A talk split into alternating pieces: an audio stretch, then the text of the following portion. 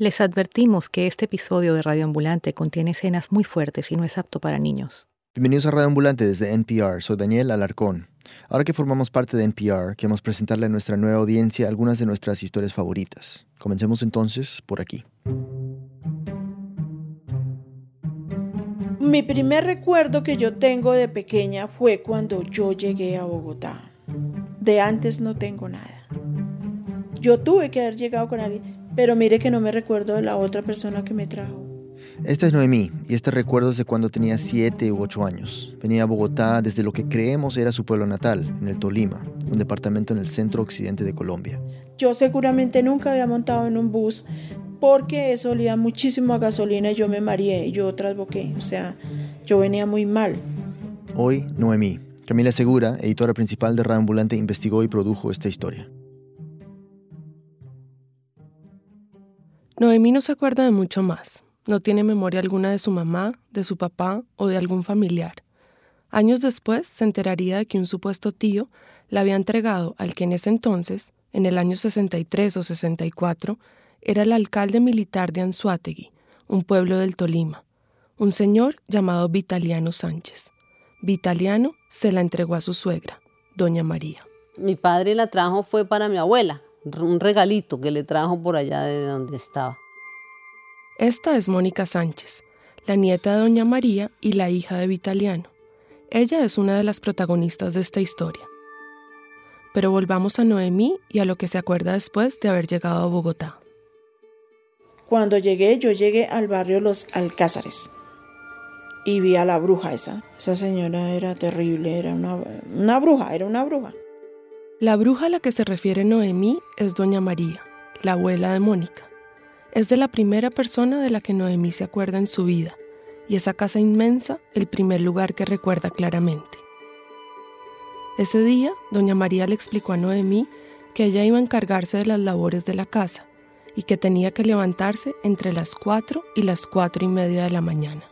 Me recuerdo muy bien que en esa casa, el primer día que yo llegué, yo me oriné. Entonces, claro, pues imagínense, toda la cama vuelta nada, llena de miaos.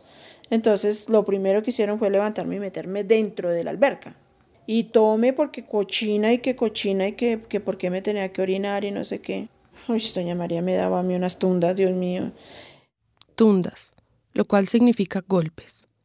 Noemí recibió, desde el primer día, golpes. Porque se orinaba, porque no hacía bien el oficio, por cualquier cosa. En esta casa duró como un año, pero no siempre vivía ahí. Doña María solía prestarle a Noemí a familiares que no tenían empleada. Mónica me cuenta. Ella fue la que empezó con el, con el relajo de prestarla, entonces ella la, prestaba a un tío que, que no tenía muchacha o a, o a las hermanas de ella, que eran unas otras viejitas. Ellos se la prestaban, era una esclavita colectiva. Hasta que llegó a nuestra casa, hasta que mi madre dijo, esto es mío, Llegó un momento entonces en que ya Noemí pasó a vivir definitivamente con los Sánchez, Vitaliano, su esposa Unice y en ese momento sus seis hijos. Todos eran más chiquitos que Noemí, que tenía como nueve años.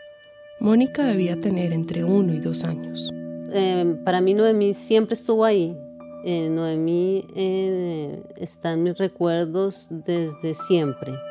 Noemí se volvió como una hermana mayor de los niños sobre todo de las más chiquitas. Yo era la que las cuidaba, las que les daba el tetero, la que las cambiaba, la que las lidiaba. El primer día, Eunice, la mamá de Mónica, le explicó lo que tenía que hacer. Usted tiene que ayudarme con las niñas, a yo hacer el oficio, tiene que madrugar, que los teteros, que la comida. Que a pesar de que el trabajo era duro y tenía la responsabilidad de cuidar a los seis niños, para Noemí el cambio no fue tan malo pues ya no era la única niña de la casa. Noemí era una niña juguetona, alegre, divertida, mamagallista, eh, cariñosa. Era como, como una más de nosotros, sobre todo entre las mujeres. Ah, era una amistad. De pronto como yo no, no tenía nadie, no tenía nada en la vida, de pronto los niños para mí fueron mi familia. O sea, ya pues conviviendo con ellos de día, de noche, todo, pues ya, para mí ellos se convirtieron en lo mío. Mónica sentía que Noemí, de alguna manera, era su hermana. Pero desde muy temprano en su vida se dio cuenta de la diferencia en el trato que Noemí recibía por parte de sus padres, pero especialmente de su mamá, Eunice. Mi madre, nadie más. Mi madre la trató mal. Ese es el, recuerdo que tengo, que siempre recibía unas muendas terribles, que, que mi madre entraba en unas cóleras santas por cualquier cosa, porque algo había salido mal o porque sí, a nosotros nunca nos pegaron, pero eh, Noemí recibía golpes todos los días de la vida y había ah, escenas dantescas, pues, de, eh, de un maltrato inhumano. Noemí se acuerda que la mayoría de los niños la ayudaban en lo que podían para evitar que Eunice le pegara. Pues cuando ya más o menos presentíamos que ya iba a llegar doña Eunice, pues los chinos, ellos pues, ellos mismos corrían a ayudarme a, guardar las ollas, a esconderlas para que no las fuera a ver sucias, o, o todo el reguero que teníamos a meterlo debajo de la cama para que ellos se convirtieron en cómplices míos. Y es que según Noemí, Eunice nunca perdía una oportunidad para herirla. Si no era maltrato físico, era abuso verbal es que usted es una no sé qué recogida y su mamá es una no sé cuántas que trabaja en la calle. A Noemí le repitieron miles de veces que ella estaba en esa casa con ellos porque su mamá era una puta, una vagabunda, alguien que la había abandonado porque no la quería. Yo le cogí mucho odio a mi madre biológica, o sea, yo con ella a metros. ¿Por qué? Porque entre más tiempo iba pasando yo iba entendiendo más en la situación en la que yo estaba. Y yo le eché toda la culpa a mi madre biológica de que por culpa de ella estaba viviendo esa situación. Pero Noemi se acuerda bien el día en que su madre biológica fue a preguntar por ella a la casa de Mónica. Noemi llevaba como dos años viviendo con ellos. No sabemos exactamente su edad, pero se puede calcular que tenía unos 10 años. Yo lo supe porque doña Unice me dijo, y vino su tal por cual no sé qué madre. Yo sí alcancé a escuchar la voz de ella, mientras que estaba hablando con esta señora. La oyó, pero no la vio. Noemí estaba lavando una ropa en la ducha. Me cuenta que no se atrevió a salir del baño. Le tenía demasiado miedo a Unice. Pero sí logró escuchar lo que Unice le decía a su mamá. Pero si es que la niña es una hija mía más, está como una reina. Ella tiene todo lo que usted no, no le puede dar. Ella está estudiando, es la princesita acá de la casa. Claro, pues esta señora yo creo que ella se fue convencida de que ese era el cuento, de que era así.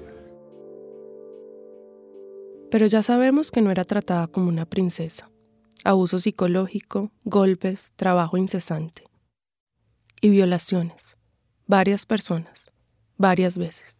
El primero fue Vitaliano, el papá de Mónica que él a mí me violó pequeña, él me tuvo que haber violado a mí por ahí como de nueve años. Y dos hermanos de Unice, Julio y Edgar. Le pregunto que si le parece horrible hablar de esto, y me dice que no. Para nada. No porque, a ver, a mí no me parece horrible, ¿sabe por qué?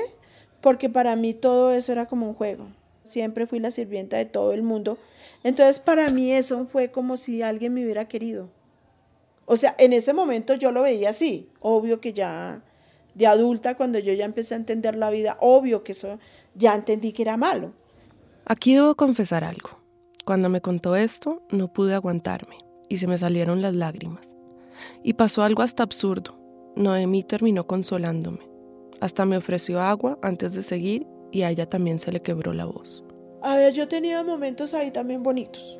Entonces ellos tenían una finca en Anolaima llena de frutas y, había un, un, eh, un, río, un arroyito. Y pues era, la, era mi único como desfogue, ¿no? De, de ir y sentarme allá y estarme un rato y ya estaba un poquito más grandecita y como poder, poder no llorar. Y me sentaba a pensar y yo pensaba que por qué me, da, me tocaba a mí esa vida tan dura. Pero bueno, pensaba que esa era la vida, pensé que esa era la vida normal de cualquier ser humano. No tenía nada con qué comparar. Esa era la vida. A ella le pegaban. y la violaban. Así pasaron los años. La mayoría de la gente del barrio donde vivían, todos militares como el señor Vitaliano, se habían dado cuenta del maltrato al que era sometida Noemí. Nadie había dicho nada, hasta que un día una niña vecina, hija de uno de los militares, se le acercó. Ella me dijo un día, me dijo, ay, Noemí, usted va a seguir toda la vida soportando esta vida. Le dije yo, pero mm, yo qué, yo qué más hago si yo no sabía ni coger un bus, nada, nada. Me dijo, Noemí, ¿usted se quiere ir para donde una tía mía a trabajar? Le dije, pues sí, de una. Noemí tenía 14 o 15 años. En esa época, Eunice pasaba temporadas largas en la finca y dejaba a Noemí encargada de la casa. Yo decía, Dios mío, pero si yo me voy, mis chinitas y con ese amor que yo les tenía a ellas. Todos los niños estaban en el colegio. Dios mío, yo, yo no sé sino imaginarme cuando esas criaturas llegaran y la casa desocupada. Eso sí, yo les dejé todo, yo me levanté temprano, yo les dejé almuerzo hecho, ropa lavada, todo, todo. Yo dejé todo, todo impecable como para si me encontraban por ahí no me fueran a pegar. El chofer de la vecina la recogió a la una de la tarde y así fue como Noemí se escapó de la casa de los Sánchez. Eso fue un alivio más bien. Yo en esa época debía tener como 10, 11 años y pasó a ser como una anécdota del pasado, ¿no? pues eh, pretendimos como olvidar todo eso y, yo pues pensé que lo había olvidado, pero eso es algo que, que, que se me quedó adentro, que se nos quedó adentro a todos, estoy segura.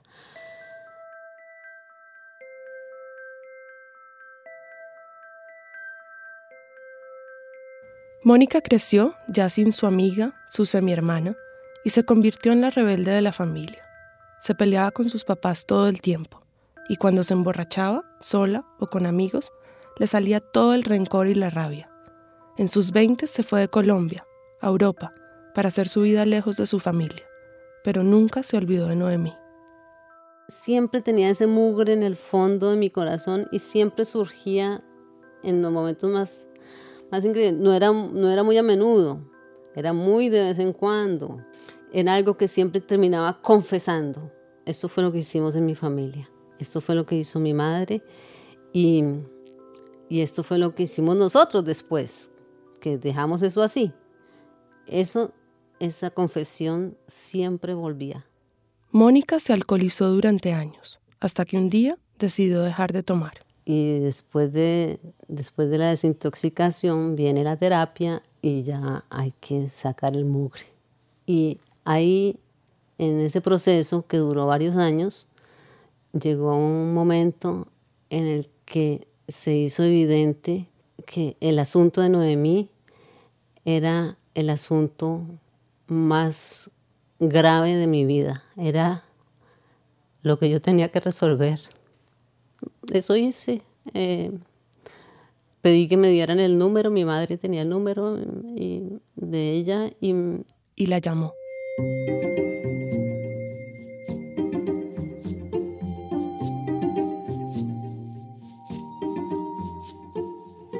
Una pausa y volvemos.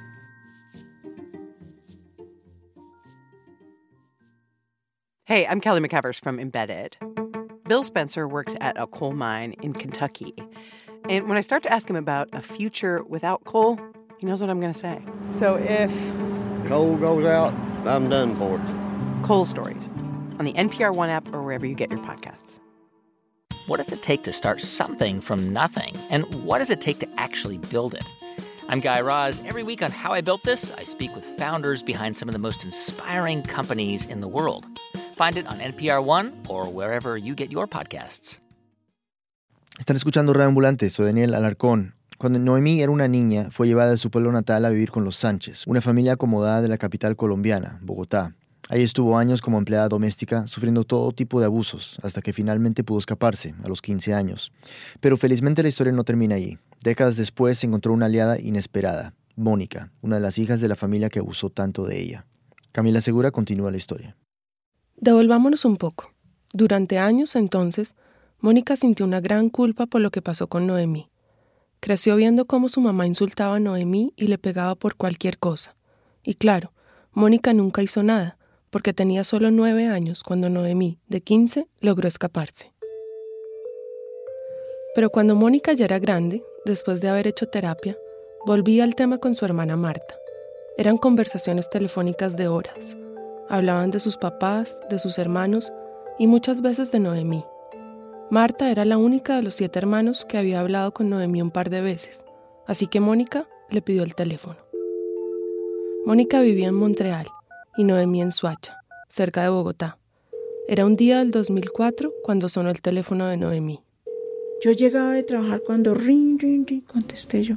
Aló. Hola, Mico. A mí solamente me dicen Mico ellos. Le dije yo con Martica y como la voz de ella se parece, me dijo, no, mamita, hablas con Mónica. Yo, ay, no. Ay, se había tenido días malos. Ese fue el día más hermoso de mi vida. Hablaron como cuatro horas y Noemí le contó todo lo que le había pasado después de escaparse de su casa. Al año de estar donde la tía de la vecina, el señor de la casa la botó a tiros a la calle porque Noemí había hecho una fiesta. Durante meses vivió en los parques cercanos, hasta que un día se fue con un tipo que le pagaba un hotel y la obligaba a acostarse con él. Cuando el hombre dejó de pagar el hotel, la botaron a la calle. Ahí consiguió su primer trabajo pago en una panadería, y en ese mismo lugar un par de meses después de prostituirse, conocería al papá de sus tres hijos, un hombre bueno, con el que no funcionó el matrimonio, pero que le pagó la primaria y le ayudó a conseguir trabajo. Noemí le contó todo esto y más. Le compartió uno de sus dolores más grandes. Cuando su primer hijo tenía 16 años, una bala perdida lo mató en el colegio. Siguieron hablando de todo y Mónica le dijo que yo era consciente de lo que había pasado, y del maltrato que ella había recibido y, que eso no se hacía. Era la primera vez que, le, que lo decíamos claramente. Hablaron del abuso que sufrió a manos de la mamá de Mónica, Eunice, y Mónica sintió la necesidad de pedirle perdón por lo que su mamá le había hecho. Le dije, mire, todo lo que ella me hizo yo ya lo perdoné. Me dijo, no, mi hijo, no es justo que ella hubiera hecho contigo lo que hizo. Y pues como ellas sí se daban cuenta de todo eso, lo que a ella las fregó tanto. Durante mucho tiempo, Mónica había sospechado que Noemí había sido maltratada también por su papá. Era una duda que no la dejaba en paz, así que en esa primera llamada se atrevió a preguntarle. Ella me dijo, no, nena, no, tu papi es muy buena gente y no sé qué, y, y no. Y y bueno, entonces pues yo le creí. A partir de esa llamada, Mónica y Noemí empezaron a hablar frecuentemente por teléfono. Mónica estaba cansada de vivir en Canadá. Se sentía sola, culpable y soñaba con volver a Colombia. Pues cuando uno está lejos, uno idealiza todo, ¿no? Entonces eh, yo empecé a hacerme una escena pues divina en la que todos íbamos a estar otra vez juntos y a vivir felices y a comer perdices y nos perdonábamos todo. Compartió la idea con Noemí, pues el plan la incluía a ella. Ella quería en Cartagena hacer un condominio y a cada uno hacerle una cabaña y que nos fuéramos todos y nos reuniéramos allá. Entonces yo le llevaba la idea, pero yo sabía que eso nunca iba a ser posible. Empezando porque yo con ellos, ¿cómo voy a vivir? O sea, no. Ahí sería nuevamente la esclava de ellos y yo esclava ya no soy. Empecé a hacer un plan en mi cabeza que era eh, ir a vivir con ella cuando pues cuando ya estuviéramos viejitas y ya sería yo quien la consintiera y quien le devolviera un poquito todo el amor que yo había recibido de ella. En el 2008, Mónica vendió todo y volvió a Colombia después de vivir más de la mitad de su vida en el extranjero. Llegó a donde su mamá, en Bogotá, aunque su prioridad era ver a Noemí, así que un par de días después de su llegada se fue para la casa de ella. Me cuenta sobre este primer encuentro después de más de 30 años. Una emoción, una, una, alegría muy grande y además una familiaridad muy grande. Eh, ahí me contó más cosas de mi mamá, cosas que yo no, no recordaba. Me contó la escena dantesca en la que mi madre le arrancó el cabello con, con un cepillo de una manera increíble. Ella se sentaba y le cogía una mecha y la enrollaba en el cepillo y cuando la estaba cerca del, del cuero cabelludo tenía, jalaba. Hasta que me dejó toda la cabeza llena de sangre. El nivel de maltrato contra Noemí fue atroz, sorprendente incluso para Mónica, que creció en la misma casa. Y había algo más, quizás lo más perturbador. A pesar de todo, Noemí no solo tendía a culparse a sí misma, sino que se sentía agradecida con Eunice por todo lo que le dieron, por enseñarle a cocinar, por darle casa y comida, a pesar de que nunca le pagaron. Mónica quedó espantada. Hágame el favor. Y que mentira que le dieron nada, no le dieron nada, le quitaron todo y no le dieron nada. Entonces ella me decía, usted no tiene que agradecerle nada a mi mamá, nada. Mónica pasó los siguientes años en Colombia intentando reconciliarse con su pasado. Primero con su mamá y no lo logró, después con su papá, y esta quizás fue la sorpresa más dura de su vida adulta. Se fue a la costa a vivir con él y se encontró con un hombre agresivo, cruel, pero además él empezó a contarle historias de borracheras y mujeres, como si estuviera hablando con un amigo del cuartel. El padre del que ella se acordaba era otro, y ahora tenía más dudas que nunca. Lo conversó con sus hermanas, y ellas le confirmaron recuerdos de escenas violentas, así que volvió a llamar a Noemí para resolver su duda de una vez por todas. Entonces ella un día me llamó y me dijo, Mico, me dijo, Mico, yo necesito que tú me digas una cosa. ¿Mi papá te violó? Me dijo, sí, nena. Me dijo, él me hizo eso, él me violó, él fue el primero que me violó. Este fue un punto de quiebre para Mónica. Su pregunta, y la mía, Noemí, fue ¿y por qué nunca los denunció? ¿Su merced cree que una pobre idiota sin nombre, sin nada, le van a parar bolas? ¿Quién va a creer que yo voy a ir a denunciar a un prestigioso capitán de la Armada? Entonces yo le dije, bueno, pues ahora me tienes a mí y si quieres, los denunciamos. Y yo contigo hasta el fondo, pero vamos, pero a fondo. Y así fue. Comenzaron con algo simple, un reclamo en forma de carta a los papás de Mónica, recopilando la historia de Noemí, incluyendo todos los maltratos. Así empieza la carta. Mamá, papá, llega el día en que consideramos inaceptable continuar guardando silencio sobre aquel asunto que destrozó nuestras vidas.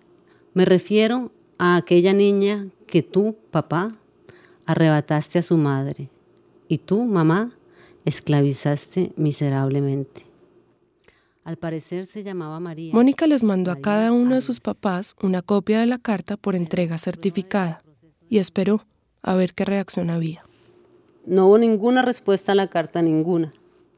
Al día siguiente de haberles mandado la carta, Mónica le mandó un correo electrónico a todos sus hermanos, a sus hijos, a sus cuñados, a su exmarido. Envió la copia de la carta que les mandó a sus padres y una explicación de sus razones. Que ya era tiempo pues de que, de que asumiéramos esa culpa que tenemos todos. Eso fue lo que aprendí en mi terapia. Hay que mirar las cosas de frente, ir a buscar la verdad y sacarla. Y la ropa sucia no se lava en casa, sino se lava afuera y se pone al sol y se abre y se pone para que se vaya todo lo malo. Sus hermanos no reaccionaron bien. Según Mónica, pensaban que era injusto tener que pagar. Lo que les preocupaba era lo que eso podría costar. Pero no solo era la plata, sino la reputación, el nombre de la familia, lo que angustiaba a sus hermanos. Eso es lo que les da vergüenza, que los vecinos se enteren, como si no se hubieran enterado. Ahí está la niña zarrapastrosa, eh, maltratada, golpeada, siempre en harapos, que no estudia, que, no, que no, no tiene atención médica, que se le están pudriendo los dientes. Todo el mundo vio eso. Después de toda la reacción negativa de sus hermanos, y dado que ya era evidente que ni Vitaliano ni Eunice iban a responder al reclamo de la carta, Mónica le preguntó a Noemí si quería que pusieran una tutela. La tutela es un mecanismo legal que pretende garantizar la protección judicial inmediata de los derechos fundamentales. La palabra clave aquí es inmediata, por lo que normalmente hay un tema de prescripción, es decir, del tiempo que puede pasar desde que se vulneran los derechos. Cuando Mónica le preguntó, Noemí dijo, Pero nena, ¿y qué o qué? O sea, yo no tengo ni idea de eso. Dijo, no, tú no te preocupes por nada de eso. Mm, y, y ya teniendo mi testimonio y mi, y mi colaboración ya, ya es otra cosa. Me dijo, si tú me ayudas, pues claro que sí, yo los denuncio. Yo le dije, yo creo que sí deberías hacerlo. Y eso es lo que te ofrezco. Y que yo te apoyo. Mónica contactó a varios abogados que rechazaron el caso. Por lo que la historia pues era tan vieja.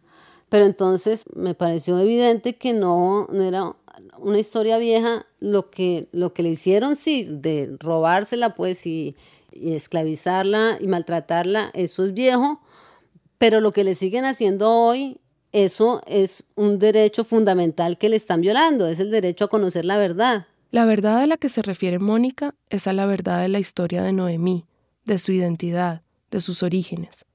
Es un poco confuso, pero intentaré explicarlo de la manera más clara posible. Los Sánchez siempre le contaron que un tío de ella había mediado para que su mamá se la entregara en adopción a Vitaliano, pero el único documento de esta presunta adopción lo encontró Noemí en la casa de los Sánchez. Y a pesar de que aparece ahí la que creemos es su mamá, una mujer llamada Rosario Arias, entregándola a la abuela de Mónica, el papel no está firmado por la mamá, sino por el tío. Y la niña que figura ahí ni siquiera se llama Noemí, cuando Noemí tenía como 23 años, se fue para su pueblo y con este documento, con el nombre de su mamá que aparecía ahí, fue capaz de encontrar en la iglesia su partida de bautismo. Cuando encuentro la partida de bautismo, oh sorpresa que mi nombre no es Noemí por ningún lado, sino María Arias. Mónica se sentía obligada a ayudar a Noemí a descifrar su historia, así que siguió insistiendo por todos los lados posibles. Se metió a internet, Sacó un modelo de tutela y se encargó de hacer ella misma un borrador. Un poco después dio con una abogada, Jimena Castillo, que cuando vio la tutela que había escrito Mónica, no dudó en tomar el caso. Corrigió lo que había hecho Mónica y la radicó. Esta es Jimena. No pretendíamos revivir eh, términos judicialmente fenecidos por el delito de tortura, de violación, de tráfico de personas, sino reivindicar a Noemí como un ser humano con derecho a una identidad y una familia al igual que sus hijas. Es decir, porque Noemí no termina en Noemí, Noemí sigue y las hijas de Noemí también tienen derecho a saber de dónde vienen. Pasaron la tutela a un juez municipal. Noemí, Vitaliano y Eunice declararon. La abogada me contó que estuvo presente solo en la declaración de Vitaliano. Y Vitaliano no tiene ninguna aceptación de esos hechos ni ningún asomo de arrepentimiento. Traté de hablar con Vitaliano, con Eunice o con alguno de los hermanos de Mónica, pero me dijeron que su abogado preferiría que no dieran declaraciones. En los testimonios que dieron Eunice y Vitaliano a la corte, la frase obra de caridad se repite varias veces. Eunice declara que no la puso empleada porque, y abro comillas, ¿quién pone a una niña de cinco o seis años o siete a manejar una estufa de gas para que se estalle? Cierro comillas. Y cuando a Unice le preguntan cómo disciplinaba a Noemí, dice, como castigaba a mis hijos, una palmada, un sangoloteado en el brazo. Cuando le preguntan a Vitaliano cómo eran las condiciones de Noemí en su casa, responde, a ella se le consideraba una empleada del servicio, no empleada, sino pues alguien especial que estaba criándose con nosotros. Así se defendieron los Sánchez, y en esta primera tutela ganaron. El juez dijo que los delitos ya habían prescrito. Noemí apeló y volvió a perder en un juzgado superior, en donde se argumentó que su demora en reclamar demostraba su falta de urgencia a la hora de amparar sus derechos. Jimena me explicó estos fallos en los siguientes términos. Hubo un problema de, apego a la formalidad y de pereza de los funcionarios judiciales que tuvieron eh, el caso bajo su conocimiento. Eh, hubo abulia, indolencia, como suele suceder en este país donde es frecuente que la ley sea para los de Ruana, pero no para favorecerlos, sino para discriminarlos. La abogada presentó una insistencia y esta pasó a la Corte Constitucional, la cual el 12 de diciembre del 2012 le dio la razón a Noemi.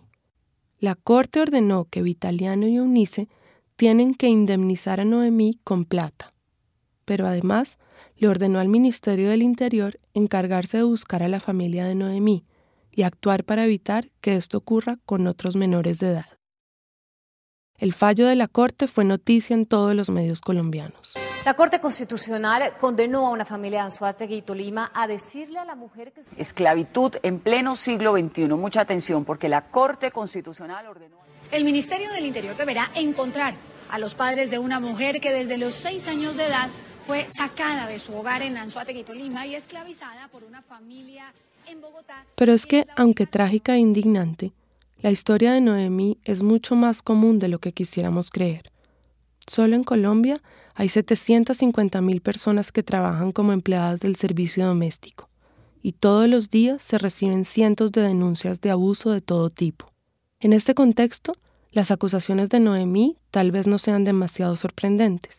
Lo sorprendente es el tipo de fallo que hizo la Corte, que muchos describieron como histórico, por la forma como supera el obstáculo de la prescripción.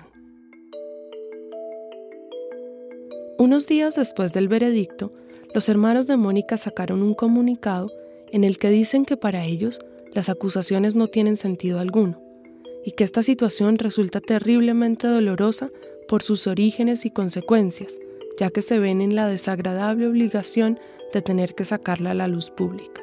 Y añaden que el origen real de todas estas acusaciones es la brillante capacidad intelectual, elocuencia y al mismo tiempo graves problemas mentales de nuestra hermana Mónica.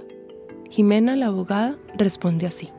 Pues a mí me encantaría que en Colombia hubiese varios enfermos mentales como Mónica, personas tan inteligentes, tan solidarias y tan valientes, y con tanto sentido de su responsabilidad. Me encantaría que este fuera un país lleno de ese estilo de mentes. Ahora a Noemí le queda esperar el resultado que dé el juez en una corte civil del monto con el cual será indemnizada. Y sin duda, para una mujer en su situación, ese dinero puede llegar a cambiar su vida. Pero hay algo aún más emocionante. O sea, yo como quisiera tener aquí a mi mamá y abrazarla y tenerla aquí acostada y darle muchos besitos y quererla. Y ya a mí sí me gustaría encontrarla. Me encantaría encontrarla y traer si ella de pronto estuviera así en mala situación o algo. No importa lo que haya pasado. Ya, ya que, ya que importa. Pero como me encantaría tenerla, tener un hermano sea la sangre mía.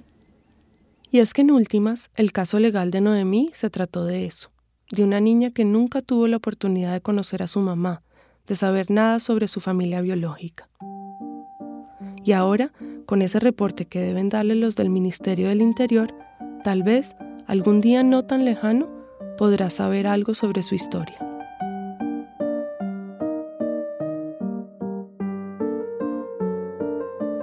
En los cinco años que han pasado, Noemí, con la ayuda del Ministerio del Interior, logró dar con el paradero de su mamá biológica. Se conocieron en agosto del 2014.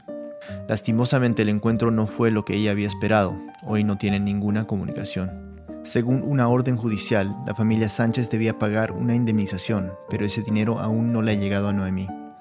Camila Segura es la editora principal de Raambulante. Vive en Bogotá. Esta historia fue editada por mí. La mezcla y el diseño sonido son de Andrés Aspiri. El resto del equipo de Ambulante incluye a Jorge Caraballo, Patrick Mosley, Ana Prieto, Barbara Sawhill, Luis Treyes, David Trujillo, Elsa Liliana Ulloa, Luis Fernando Vargas y Silvia Viñas. Carolina Guerrero la CEO. Ambulante se produce y se mezcla en el programa Hindenburg Pro. Conoce más sobre Ambulante y sobre esta historia en nuestra página web raambulante.org. Ambulante cuenta las historias de América Latina. Soy Daniel Alarcón. Gracias por escuchar.